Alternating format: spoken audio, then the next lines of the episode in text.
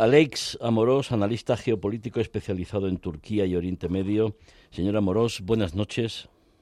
Hola, muy buenas noches. Gracias por contar conmigo. Encantado, gracias a usted por, por atendernos. Y no sé si la primera pregunta es la pregunta del millón. ¿Gana Erdogan o gana la oposición? Bueno, pues efectivamente, seguramente es la, la, pregunta que todos nos hacemos, ¿no? Si atendemos a las encuestas, sí que es verdad que eh, Kılıçdaroğlu y, y, el bloque opositor, pues quizá hoy por hoy cuentan con, con una ligera ventaja con, con respecto al partido de, de, Erdogan, con respecto a la Alianza Popular, si bien es verdad que los diferenciales en intención de voto son son, eh, eh, vaya, están... Eh, Escasos, sí. Efectivamente, cotizando el, uno pegado con el otro, ¿no? también es verdad que Erdogan pues arrastra al final un cierto desgaste electoral, toda vez que lleva ya dos décadas en el poder y que especialmente en los últimos meses pues también se ha visto implicado en una serie de, de escándalos, de gestiones cuanto menos mejorables, empezando por la cuestión del terremoto, y aquí quizá sí que pesa un poco más en su contra la, la, cita electoral. En cualquier caso, es justo decir que no se espera de cara a las, elecciones del próximo domingo un candidato vencedor, toda vez que se necesita más de un 50% de los votos para declarar un vencedor y, por tanto, el comicio o la fecha clave que quizá deberíamos señalar en el calendario se trasladaría al 28 de mayo, cuando en segunda vuelta tanto Erdogan como previsiblemente el, el candidato opositor se, se batan en, una segunda y, definitiva cita electoral. Y aquí sí que es donde hay muchas más incógnitas, entre otras cuestiones,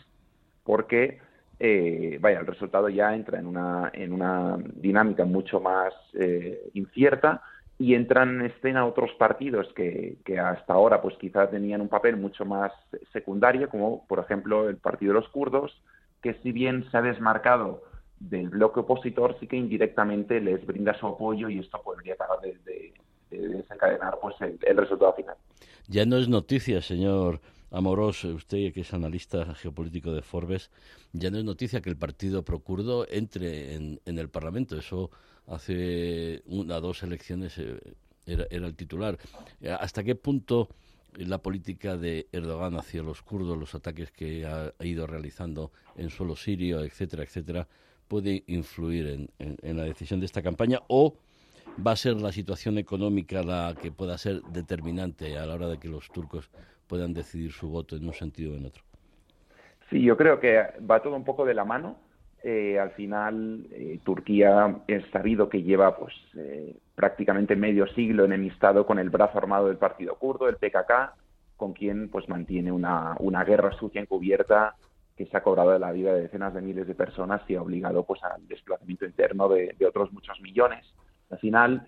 esta animadversión entre el poder centralizado tanto en Ankara como en Estambul y el pueblo kurdo, pues seguramente pese en, las elecciones,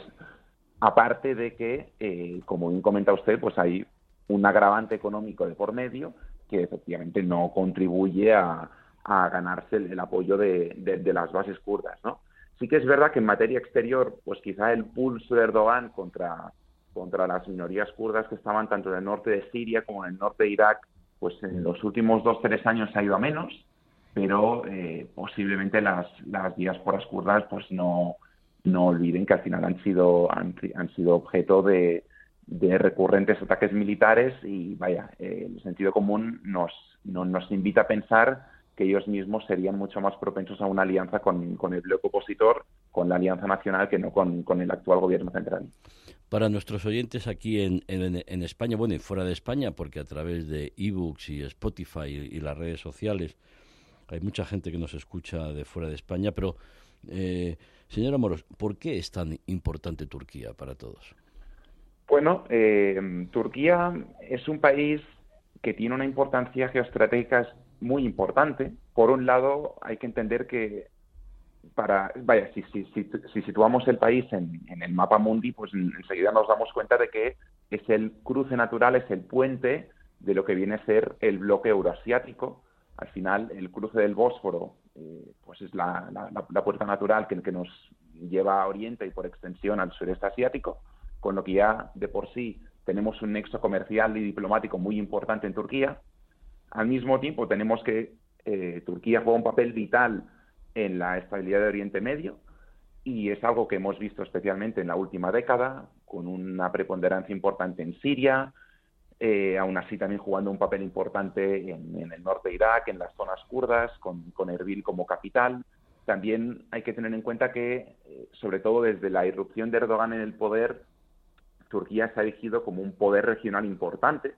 con una marcada política exterior y una agenda propia que hasta ahora no gozaba, y eso ha hecho eh, resonar un poco los, los tiempos del, del, otomanismo turco y sus aspiraciones imperialistas, toda vez que los hemos visto, por ejemplo, con una presencia destacada en, en Libia, apoyando al gobierno de Trípoli, o por ejemplo en, en, la zona del Cáucaso, en, el conflicto del Nagorno-Karabaj entre Armenia y Azerbaiyán. Por tanto, es un, es un país que no ha dudado en hacer uso tanto de, de, su, de su influencia diplomática como de su hard power y de su equipo militar, por ejemplo, sus famosos drones Bayraktar, que han tenido presencia en muchos conflictos y que también pues les han hecho ganar pues eh, cierta popularidad en muchos regímenes autocráticos, ¿no? Y luego también es un país muy importante porque es de los pocos que mantiene relaciones eh, diplomáticas al más alto nivel, tanto con, con, Kiev como con Moscú. Por tanto, en el, en el actual marco de un conflicto militar eh, de, alta intensidad como el que estamos viendo en, en Ucrania, pues juega un papel muy importante y, por ejemplo, ha sido fundamental para asegurar el éxito del, de, la iniciativa de los granos del Mar Negro y que ha permitido, pues a través de los puertos del sur de Ucrania, en Odessa, pues eh, exportar buena parte del, del, grano que producía Ucrania, que es uno de los principales productores de grano y que por tanto juega un papel muy importante en el equilibrio alimenticio, especialmente en países desarrollados como, como el Cuerno de África, como las zonas del Sahel, de Oriente Medio, etcétera, etcétera. Es un país bisagra fundamental para un lado y para y para el otro, aunque en el seno de la OTAN, por ejemplo, la compra de misiles S-400 a Moscú, pues eh, causó bastantes bastantes eh, forcejeos y, y, problemas, sobre todo con, con, Francia. ¿no? Sin duda. Eh, sí, sí, adelante. Sí, al respecto, con, con la cuestión de la OTAN, solamente querría hacer un matiz. Efectivamente, a mí me gusta definir a Turquía como un, como un aliado incómodo pero necesario. Al final, estamos hablando de salvando la, base estadounidense, pues del, país que cuenta con posiblemente el ejército más, potente ahora mismo de la alianza, con una serie de capacidades tanto terrestres como, como anfibias y, de ala embarcada importantes, ahora especialmente con, con, la botadura de un nuevo portaaviones especialmente diseñado para el, transporte de, de, drones de, de distinto uso militar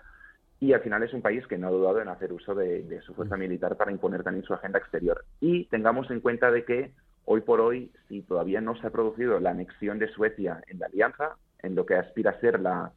última incorporación es justamente por el veto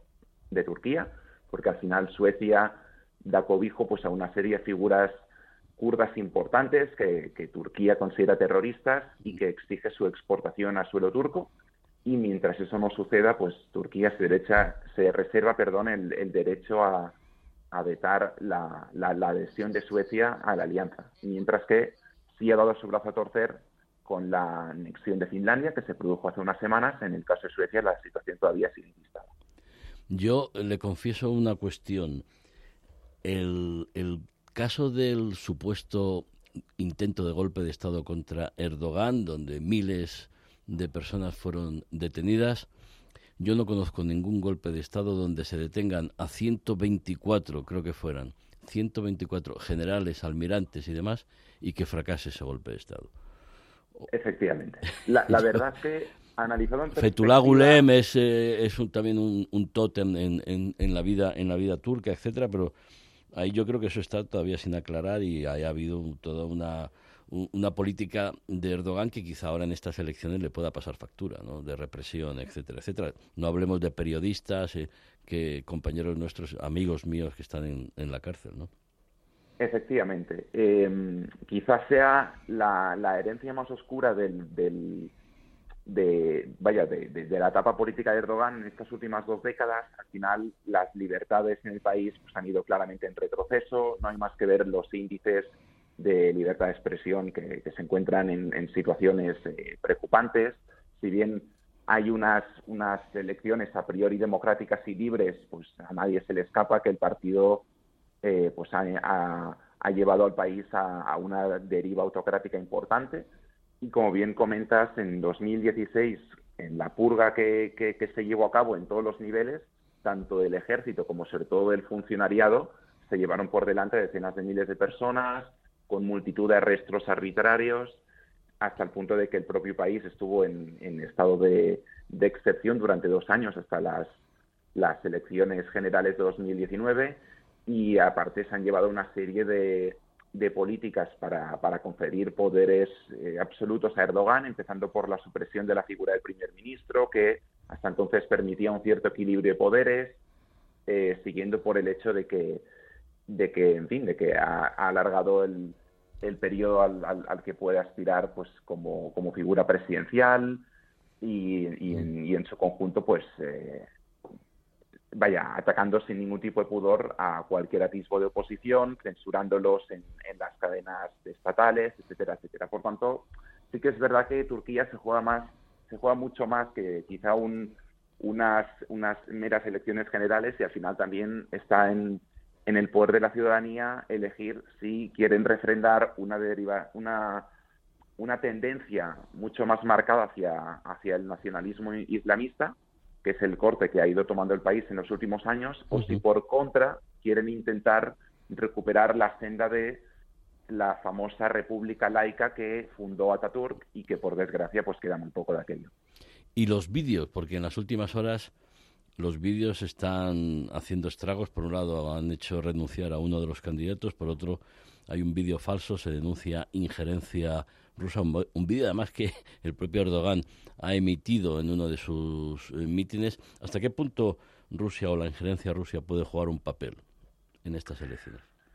Bueno, eh, pues efectivamente, como comentabas, uno de los candidatos de la oposición ha tenido que emitir ante, ante denuncias de, de abuso sexual y, bueno, y esto también nos da idea un poco de, lo que hay en juego, ¿no? Cuando se entra en esta guerra sucia en el que ya no solo importa desacreditar el rival en función de su programa electoral, sino que ya se incurre en tácticas pues mucho más, eh, vaya, propias de, de regímenes dictatoriales, ¿no? Y sí que es verdad que al final no sorprende que haya una acusación velada sobre Rusia, que luego habría que ver si está o no fundada, porque al final Moscú pues cuenta con Turquía eh, con un aliado pues eh, muy importante, seguramente el, más importante, lo que es el bloque europeo para su proyección y su intercambio de cruce de declaraciones con Bruselas y con Washington. Y su petróleo. Al final, efectivamente, eh, Turquía se ha convertido, con la salvedad de China y de India, en el mayor receptor de crudo de Rusia. Está además actuando como como un puente comercial para las exportaciones de gas natural, porque sí que es verdad que los,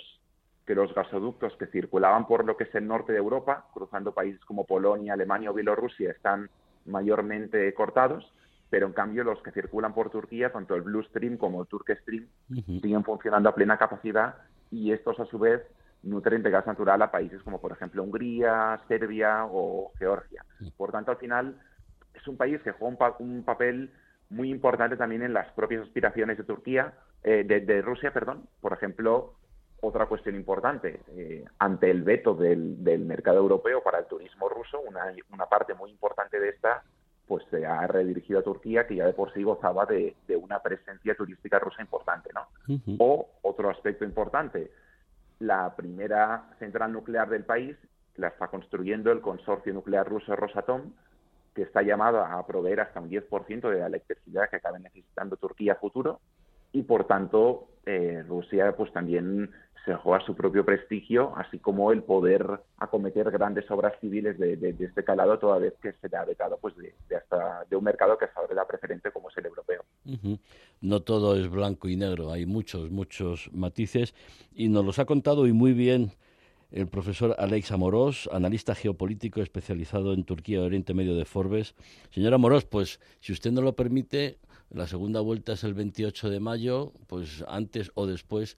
eh, para analizar los resultados, pues lo volveremos a llamar, con mucho gusto. Sí, señor. Será un placer. Pues muchísimas gracias y muy buenas noches. Feliz fin de semana. Muy buenas noches, gracias.